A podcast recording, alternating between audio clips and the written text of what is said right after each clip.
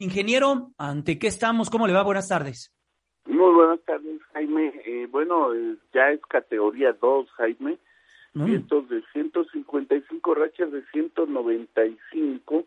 La estructura de este huracán eh, lo hace mucho más complejo, ya que tiene un ojo muy bien definido, el núcleo compacto también, pero se ha desprendido un sector hacia lo que es Jalisco y Colima. Fuertes marejadas esperan en las próximas horas de dos y medio a tres y medio metros de altura, sobre todo en Oaxaca y Guerrero, desde Puerto Ángel hasta Acapulco y, la zona de Suguatanejo, olas muy fuertes para las próximas horas y eh, sin duda alguna también las lluvias, el desarrollo de sistemas de tormenta eléctrica con chubascos muy fuertes desde Vallarta hasta Cihuatlán y Manzanillo, también en Michoacán, en Guerrero, en Oaxaca, en Veracruz, en Chiapas. En el Valle de México está mezclado porque son nubes estratiformes, por eso la llovizna, Jaime, pero debido a que vamos a tener el sector de la cresta norte y la inestabilidad asociada al huracán Bonnie, podríamos tener también algunos chubascos muy fuertes para las próximas horas, Jaime, y las temperaturas no hay que dejar a un lado 43 grados en la zona de Mexicali y en la zona de Cuauhtémoc en Sonora.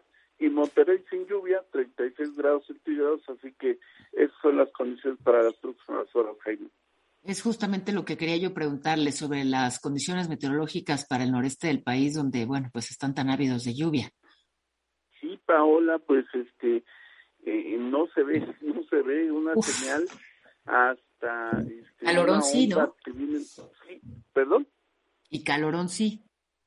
Un calorón también, también bárbaro, pero eso lo del calor, este, se está calentando mucho la temperatura del mar en el norte del Golfo de México. Entonces, cuando irrumpa un sistema de baja presión o una, eh, una depresión tropical, pues sí va a detonar en tormentas bastante fuertes, pero eh, no se ve más que para el 14, 15 de julio la entrada de de aire húmedo al Golfo de México, eso sí, algunos chubascos, pero menores de 20 litros por metro cuadrado.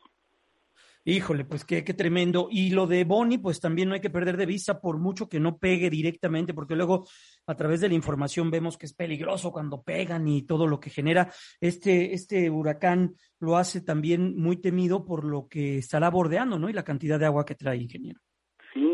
Bueno, lo, lo que me llama la atención, Jaime, porque va a pegar mucho en, la cuestión de marejadas. Entonces, toda la gente que tiene sus casas, sus comercios ahí junto a las instalaciones de playa, este, no solo hoy, sino mañana desde Manzanillo a Vallarta, eh, en fin, va a ser lunes, martes miércoles y jueves los efectos de, de este huracán Bonnie, que es caso extraordinario porque cruzó del Caribe y no cambió de nombre. Pues sí, ah, mire, buen, buen punto que nos pone. Gracias, Inge, cuídese que tenga un excelente inicio de semana. Abrazo. Gracias, Jaime Paula, muy buenas tardes.